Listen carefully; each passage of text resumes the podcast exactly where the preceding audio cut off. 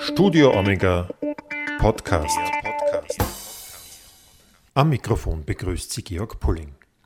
Der Wiener evangelische Superintendent Matthias Geist war viele Jahre lang Gefängnisseelsorger. Für die meisten Häftlinge ist Weihnachten die schlimmste Zeit im Jahr. Wie man hier als Gefängnisseelsorger ein wenig hilfreich zur Seite stehen kann, das erzählt er mir im Interview. Ebenso zieht Matthias Geist eine Zwischenbilanz nach einem Jahr an der Spitze der evangelischen Kirche in Wien. Und er bemerkt, die evangelische Kirche wird zunehmend weiblicher. Hören Sie sich das an. Matthias Geist, Superintendent der evangelischen Kirche AB in Wien. Sie sind ja jetzt in etwa ein Jahr im Amt. Da kann man dann schon ein bisschen ein erstes Resümee ziehen. Wie fällt denn dieses Resümee aus? Für mich war dieses Jahr geprägt von vielem Neuen Kennenlernen der Situationen in den Pfarrgemeinden, aber auch in vielen Arbeitsbereichen. Und ich kann sagen, ich bin mehr denn je begeistert über vieles, was in unserer evangelischen Kirche in Wien passiert, dass sich sehr viele Menschen ehrenamtlich engagieren und ich mit sehr vielen Personen näheren Kontakt pflegen darf, auch selber dazulernen darf, wie evangelische Wirklichkeit im 21. Jahrhundert bereits angekommen ist. Kennen Sie schon all Ihre Schäfchen, wobei Schäfchen jetzt vermutlich für Evangelische kein guter Begriff ist, aber all Ihre Gemeindemitglieder?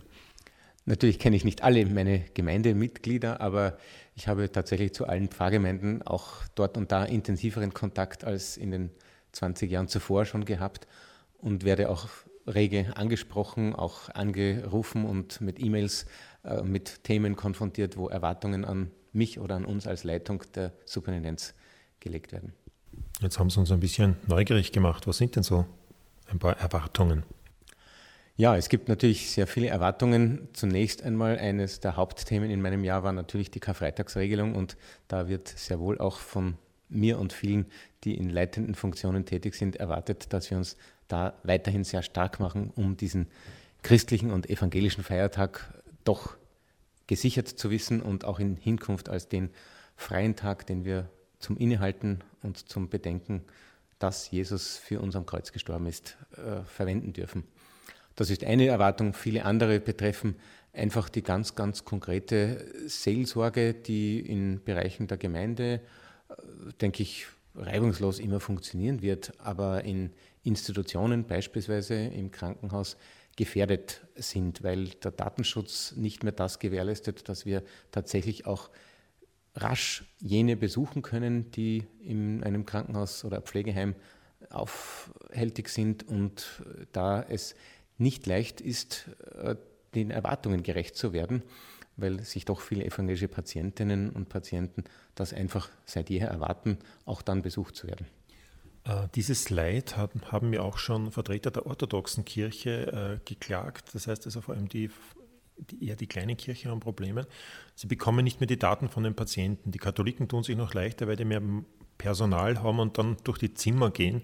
Arbeiten Sie da auch ein bisschen ökumenisch zusammen oder wie, wie gelingt es da doch, äh, irgendwie noch an die Leute heranzukommen? Ja, natürlich ist es sehr davon abhängig und da sind wir in gutem Einvernehmen in praktisch allen Spitälern in ökumenischer Zusammenarbeit tatsächlich teilweise sogar äh, ein wenig sich stationenbezogen bewusster äh, zu verlagern, wo man gerade eine Schwerpunktsetzung setzen kann, evangelischerseits dort, katholischerseits woanders und sich dabei aber gut abzugleichen und abzustimmen, wo ein besonderer Bedarf oder eine besondere Bekanntschaft zu einem Pfarrer oder Seelsorgerin herrscht, die dann auch von einem Patienten speziell eingefordert und gewünscht ist. Die ökumenische Zusammenarbeit ist uns also tatsächlich eines der wichtigsten, äh, bietet eine der wichtigsten Grundlagen für unsere Arbeit. Eine Parallele von katholischer und evangelischer Kirche ist ja auch die, dass die Mitgliederzahl bei beiden konstant zurückgeht. Äh, bei den Katholiken kommt noch dazu, dass es auch einen gewissen Priestermangel gibt. Den gibt es aber, also Priester in dem Sinne nicht, aber einen Pfarrer- oder Pfarrerinnenmangel, den haben sie, glaube ich, nicht. Wir sind nach wie vor in der glücklichen Lage, durchaus mit guter Bewerbung auch des sehr schönen Pfarrer, Pfarrerinnenberufs äh, Menschen zu gewinnen, die sich ein Theologiestudium antun und daraus auch die Freude entwickeln, in der evangelischen Kirche tätig zu sein. Und dabei entwickelt sich ja noch mehr denn je dass sich auch wirklich Frauen verstärkt. Also mittlerweile sind wir noch nicht bei Hälfte, aber wir tendieren in den Nachwuchsjahrgängen eindeutig dazu, dass ein Frauenüberhang herrscht. Das heißt, wir werden weiterhin weiblicher denn je. Und ist es jetzt gut oder schlecht oder äh, ist einfach so?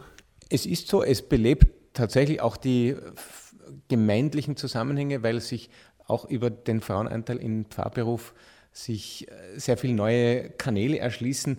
Ich denke, wir sind eine tatsächlich noch familienfreundlichere Kirche geworden, die wir schon vielleicht immer sein wollten, weil eben Männer wie Frauen, die im Berufsleben, aber auch im familiären Kontext stehen, vielleicht mit auch jungen Kindern eindeutig ihre Gemeindeausrichtung persönlich und authentisch leben können, indem sie Familienangebote setzen. Wie ist das eigentlich als Superintendent? Sind Sie da auch Pfarrer oder haben Sie eine Pfarrgemeinde oder wo, wo gehen Sie in die Kirche oder wie, wie ist das bei Ihnen? Also in diesem ersten Jahr war ich tatsächlich auch überall, teilweise eingeladen zu speziellen Festanlässen oder zu, einem, äh, zu einer Amtseinführung, zu Predigtreihen äh, tätig zu sein. Öfters habe ich es natürlich auch als äh, einfach Teilnehmer eines Gottesdienstes genützt.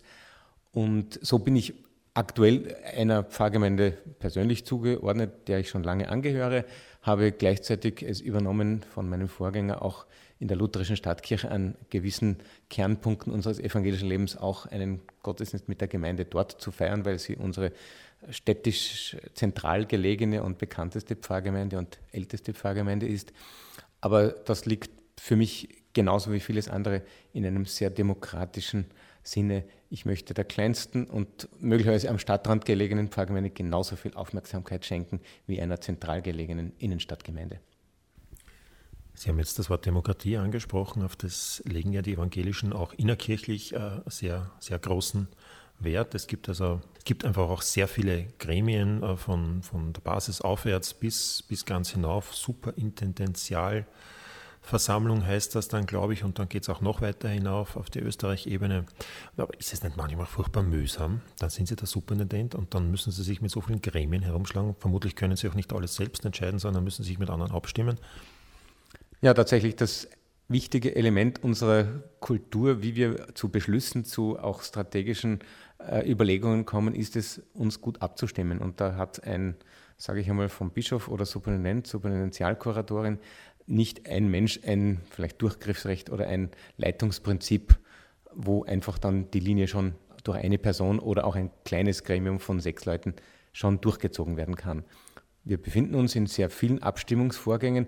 Das befördert natürlich eine Gesprächskultur, wo man achtsam miteinander umzugehen hat. Und ich finde auch das könnte so erachtet werden, dass wir dadurch auch manchmal langsamer vorankommen. Aber gerade jetzt im November hatten wir unsere Superintendentialversammlung, in der wir doch einen Weg gemeinschaftlich vorgeschlagen und dann auch äh, beschreiten möchten, äh, der in alle Presbyterien, also in alle Leitungsgremien der Gemeinden hineingeht, wie wir eine regionale Entwicklung und eine Profilierung der Pfarrgemeinden stärker vorantreiben können, auch ermutigen können, sich für spezielle Themen in einer Gemeinde zum Beispiel auch noch zu stärken und sich vielleicht auch mit anderen Gemeinden gut zu vernetzen.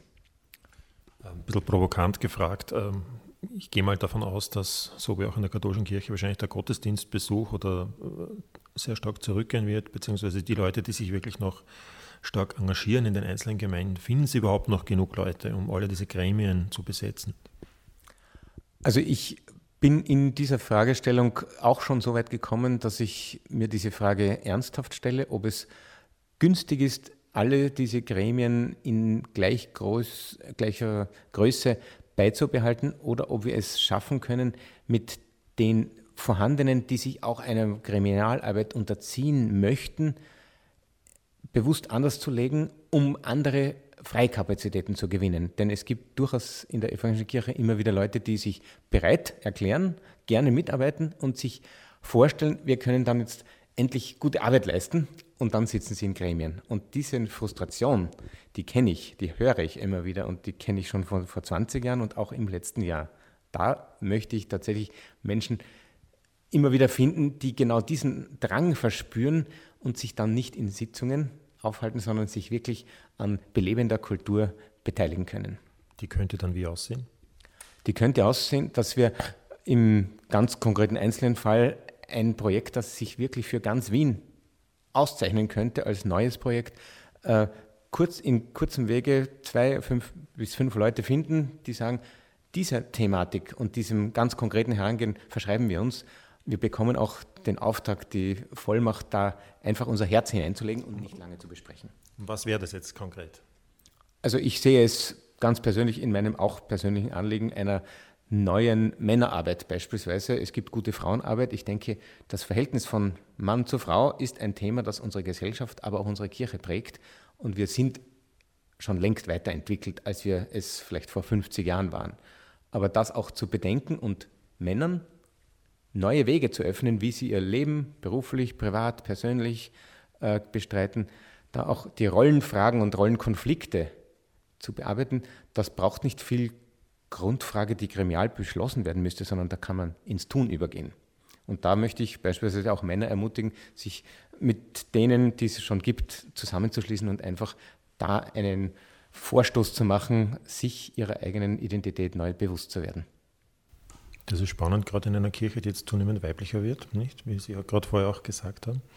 Ähm, anderes Thema, ich kann mich erinnern, äh, so ja, in den ersten Monaten, wie Sie angetreten sind äh, in Ihrem neuen Amt, da gab es dann ja diese Synode, evangelische, wo dann auch beschlossen wurde, es gibt jetzt auch für gleichgeschlechtliche Paare eine Art Segnung, ich glaube, so kann man das bezeichnen. Die Pfarren müssen aber zustimmen, müssen aber nicht zustimmen. Es kann es auch sein, dass sie nicht zustimmen, dann findet es in dieser Pfarre nicht statt. Ähm, wie, wie ist denn das jetzt in der Praxis? Wie hat sich denn dieser Weg bisher bewährt? Also in Wien, so kann ich es einmal beschreiben, ist eine größere Zahl der Pfarrgemeinden grundsätzlich gut und gerne bereit, äh, Segenshandlungen, öffentliche Segensgottesdienste für gleichgeschlechtliche Paare auch anzubieten. Und auch in der Regel in den Pfarrgemeinden sind auch die Pfarrerinnen oder Pfarrer dazu bereit, sodass es auch vereinzelt solche Segensgottesdienste gegeben hat. Es gibt auch jene, die wir auch demokratisch beschlossen ermöglicht haben, die diesen Schritt aktuell unter den momentanen Bedingungen nicht beschreiten möchten. Und auch darüber haben wir ja Gespräche längst geführt. Es gibt weiterhin Erwartungen von beiden Richtungen, könnte man sagen, es müsse doch die eine oder die andere Variante die eigentliche werden. Das werden wir evangelisch momentan durch den Synodenbeschluss nicht zulassen oder einfach als den Weg erachten, sondern wir sind in einer Offenheit den Überzeugungen auch verpflichtet, die wir einfach momentan mitbringen und wollen nichts über einen Kamm scheren. Das heißt, äh, dieses Spannungsverhältnis, ähm, mit dem muss man jetzt äh, lernen zu leben. Kann man das so auf den Punkt bringen?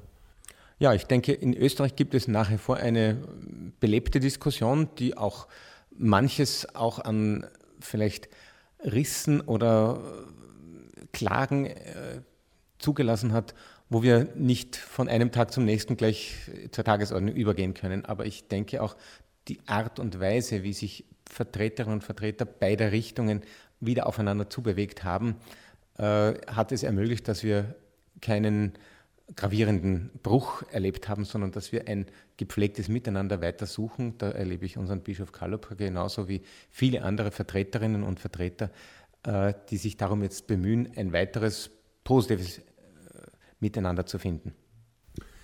Sie haben am Beginn des Gesprächs äh, schon selbst äh, das Thema angeschnitten, der Karfreitag. Jetzt gibt es natürlich große Erwartungen, Sie haben schon gesagt. Andererseits, ja, wir haben derzeit nicht einmal noch eine Regierung. Ne? Also ähm, ich weiß nicht, an wen Sie Ihre Erwartungen derzeit stellen können überhaupt. Äh, gibt es in, in diesem Thema Bewegung? Was erwarten Sie sich? Also wir sind tatsächlich ja aktuell in auch abwarten und zuwarten, wie sich eine Regierungsbildung ergeben kann und ergeben wird. Wir haben tatsächlich auch diese eine Verfassungsklage ja eingebracht als die betroffenen evangelischen Kirchen und sind auch dabei noch nicht informiert, aber erwarten in den ersten Monaten des nächsten Jahres eine erste Antwort auch des Verfassungsgerichtshofs. Aber für den Gesprächskontext, äh, den wir schon in den letzten Monaten hatten, hat sich bewährt, dass wir das Thema nicht einfach brach liegen lassen, sondern dass wir alle Gespräche mit, ob jetzt Parteienvertreter, wie es Bischof Kalupka noch vor der Wahl äh, eingefordert hat, eine Antwort zu bekommen, wie steht welche Partei zu diesem Thema der Karfreitagsregelung. Und aber viele Einzelgespräche mit Personen, die sich vielleicht uns gegenüber skeptisch zeigen oder gleichzeitig sehr fordernd, wie wir es gar nicht täten, aber doch an vorderster Front für den Karfreitag einsetzen. Da braucht es viel Gespräch, da braucht es aber auch die Klarheit, die wir im, kann man sagen, ökumenischen, ja auch interreligiösen Kontext suchen und finden müssen, damit wir als Vertreterinnen und Vertreter von Religionsgemeinschaften auch mit dem staatlichen Verantwortlichen eine Regelung finden, die unseren Karfreitag und der, dem Wunsch gerecht werden können. Wie sind Sie denn von Ihren Kollegen in höheren Ämtern, sage ich jetzt mal, von den anderen Kirchen aufgenommen worden? Stichwort Ökumene. Also ich hatte sehr zahlreiche Begegnungen mit Vertretern der Erzdiözese Wien, verständlicherweise mit Kardinal Christoph Schönborn, ebenso wie mit Weihbischof Schal und äh, Bischofsvikar Schutzki. Ich bin in der Orthodoxie mit einigen Vertretern, serbisch-orthodox, russisch-orthodox, auch im Kontakt und finde, dass wir auch auf diesen Gesprächen und auch gemeinsamen Feiern eine, eine gute Mitte immer finden, äh, das jeweils Eigenständige zu belassen, aber auch manchmal pointiert sagen zu dürfen, was die einen oder den anderen oder auch mich am meisten betrifft, beschäftigt und auch wo wir eine besondere Position hinsichtlich einer gesellschaftlichen Fragestellung haben oder in der theologischen Zuspitzung eine äh, Möglichkeit suchen, im Gottesdienstgeschehen unsere eigenen äh, Besonderheiten auch äh, einfach einzubringen. Sie haben gesagt, Sie, also Sie haben gesagt, wie Sie halt Ihr Amt angetreten haben, dass Sie sich, wenn es notwendig ist, auch immer wieder gesellschaftspolitisch zu Wort melden werden. Was ist denn momentan gerade notwendig? Also für mich äh, ist es nach wie vor auch sehr wichtig, äh, bei der Karfreitagsregelung auch noch weiter zu denken im Sinne, wir haben auch eine Sonntagsregelung seit Jahrhunderten, Jahrtausenden als, könnte man sagen, als Konsens in Gesellschaftsformen, einen siebten Tag zur Ruhe zu finden, der auch getragen von einem Konsens ist, ob es Familien betrifft, ob es das berufliche Leben, ob es das Ausschnaufen und neue Krafttanken betrifft, einfach diese Ruhephase auch gemeinschaftlich zu nützen und dann nicht in eine Frage zu kommen, äh, wer ist denn wann überhaupt noch zu Hause, wer kann denn wann mit wem sich ehrenamtlich beschäftigen. Das heißt, die Allianz für den freien Sonntag ist mir sehr nahe geworden als eine Bewegung, die sich darin äh, zeigt und bemüht, mit den äh, Verbänden von Wirtschaft, Industrie, Handel in Kontakt zu treten und zu sagen, wir wollen die Sonntagsöffnung nicht zu groß werden lassen, sondern Bedacht darauf nehmen, äh, Familien auch das zuzugestehen, den Kindern ihre Eltern auch zu gönnen am freien, am schulfreien Tag. Und da hat es mich auch wieder erreicht und ich möchte sagen, ich habe meine Bedenken, wenn wir in Wien Tourismuszonen zulassen, in denen dann erst recht viele weitere Menschen beschäftigt werden können. Das ist ein Zugeständnis, das man immer überlegen darf. Aber es soll nicht auf Kosten derer gehen, die sich gerade im Advent tatsächlich einer besinnlichen Zeit verschreiben möchten und die sie auch familiär nützen möchten, sich äh, beispielsweise in den verschiedenen diakonischen oder karitativen Organisationen auch am Wochenende beschäftigen wollen und sich nicht einteilen lassen wollen in berufliche Tätigkeit und stundenlange äh, hinter der Kasse stehen oder im Handelswesen. Also Sie orten da derzeit ein, ein gewisses ja, Bedrohungspotenzial. Ich würde sagen, wir sollten den Kontakt auch suchen und das Gespräch einfordern, was macht es mit unserer Gesellschaft, wenn äh, wirtschaftliche Interessen höher bewertet werden als das Gemeinwohl in Familie, ausgeglichenem Berufs- und Privatleben es eigentlich erfordert. Eine politische Debatte, die in den letzten Monaten manchmal ein bisschen hochgekommen ist, dann wieder ein bisschen eingeschlafen ist, aber es kommt sicher wieder, das ist die Frage des Religionsunterrichts und oder Ethikunterrichts. Ähm, wie sieht es denn in der evangelischen Kirche hier überhaupt aus? Äh, sind Sie zufrieden mit dem Religionsunterricht? Besuchen die Kinder ihn auch brav? Ähm, welche Position haben Sie zu einem Ethikunterricht?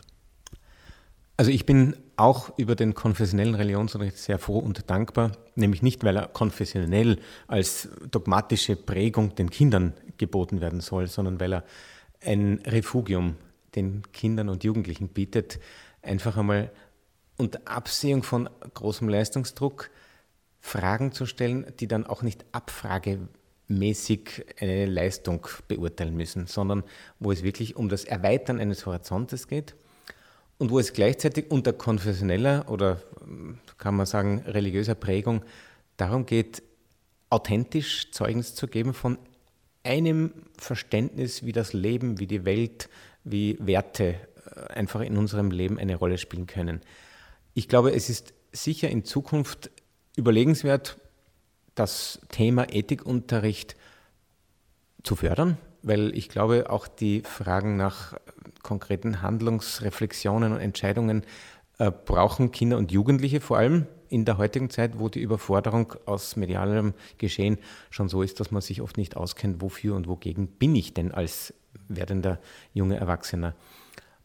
Dennoch denke ich, dass es zielführend wäre, auch in einem interreligiösen Dialog so weit zu kommen mit staatlichen Behörden, äh, etwas zu etablieren, wo aus verschiedenen Brillen heraus, aber sehr authentisch gelebt und nicht aus sogenannter neutraler Perspektive die Religionen besprochen werden, sondern wirklich elementare Überzeugung und Lebenserfahrung eine Rolle spielen kann und Kinder und Jugendliche sich an einer Person einfach orientieren können, sie auch rückfragen können und darüber einen Eindruck gewinnen, sei es zunächst einmal vielleicht nur von einer Person, die eben beauftragt einer Religionsgemeinschaft ist, einfach etwas vorgelebt und vorgedacht und auch mitreflektiert zu wissen, aber sich dann auch, nämlich dann spätestens im jugendlichen Alter, über manche Grenzen der religiösen Einlehnigkeit mit verschiedenem auseinanderzusetzen, damit der Dialog in unserer Gesellschaft gefördert wird,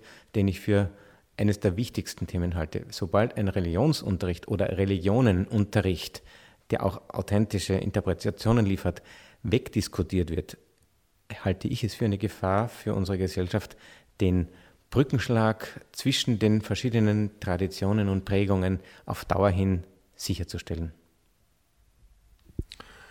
Sie haben eine recht interessante, auch berufliche Biografie, insofern man beruflich halt sagen kann bei einem Geistlichen.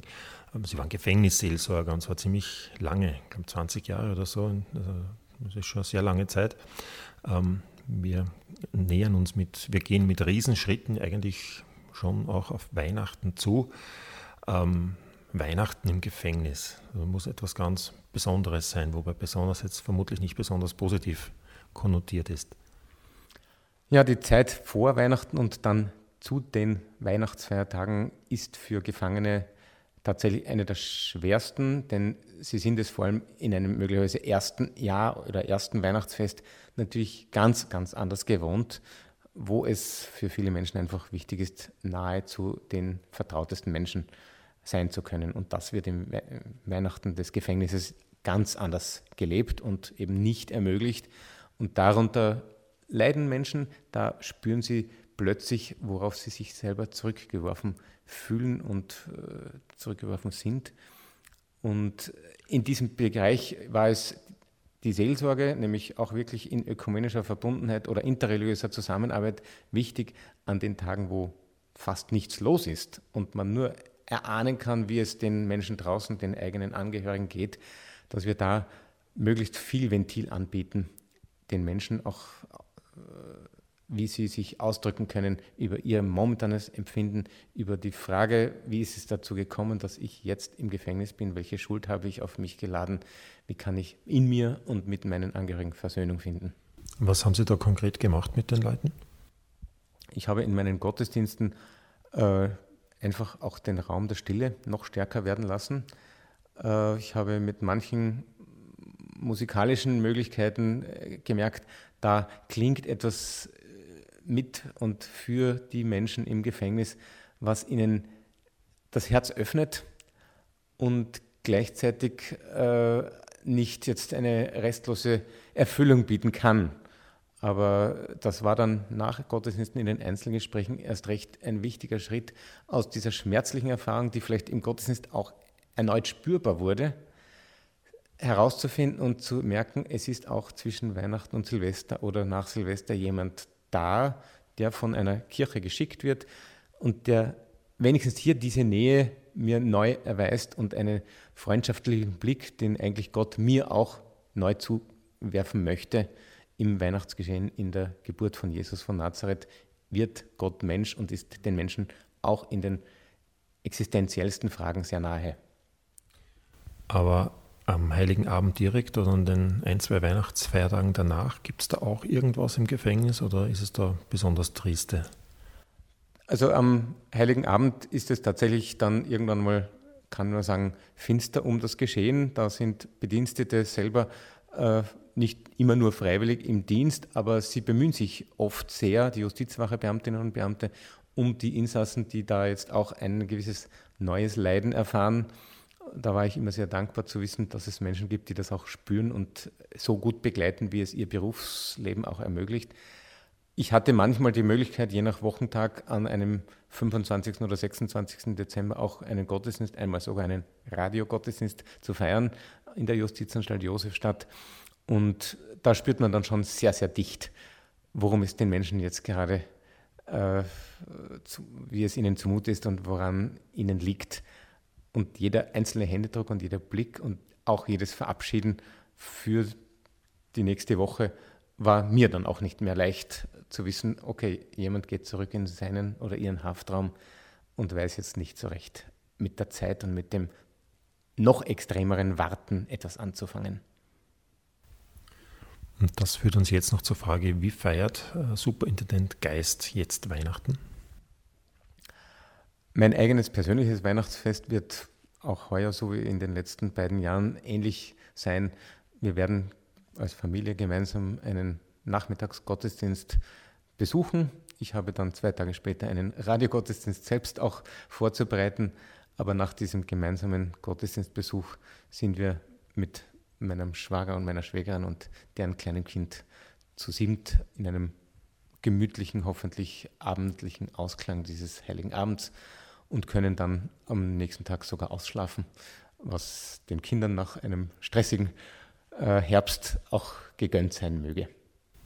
Dankeschön.